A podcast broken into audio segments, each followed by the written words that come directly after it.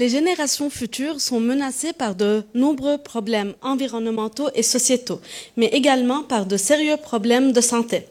En France, on estime à 400 000 le nombre de nouveaux cas de cancer chaque année.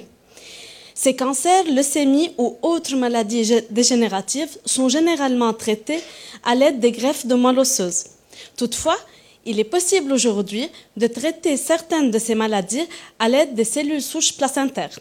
Ces cellules, présentes dans le cordon ombilical, représentent une excellente alternative aux greffes de moelle osseuse.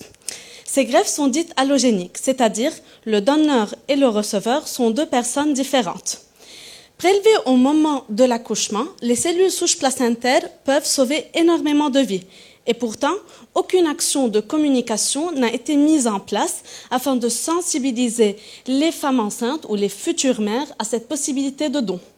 Ma thèse s'inscrit dans le cadre des comportements prosociaux et les comportements de don et, vise à savoir comment agir sur les intentions des femmes enceintes afin de favoriser le don du sang placentaire.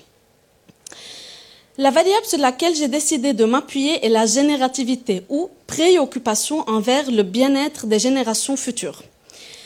Grâce à mes études préliminaires qualitatives et quantitatives, j'ai pu proposer une nouvelle conceptualisation fondée sur une vision situationnelle de la générativité venant s'ajouter à l'unique vision dispositionnelle de préoccupation générative. Ensuite, j'ai essayé de voir comment agir sur cette générativité situationnelle par un message de santé.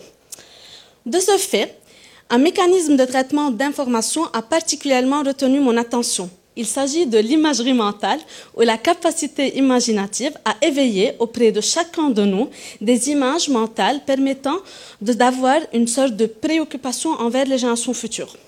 De ce fait, j'ai mis en place une expérimentation auprès de 572 femmes enceintes afin de valider un modèle de persuasion efficace permettant d'agir positivement sur les intentions des femmes enceintes. J'ai ainsi pu constater que les messages de santé orientés vers les autres et faisant référence explicite aux générations futures sont plus susceptibles d'activer une imagerie mentale positive et liée aux autres que les messages de santé orientés vers soi-même et faisant référence implicitement aux générations futures.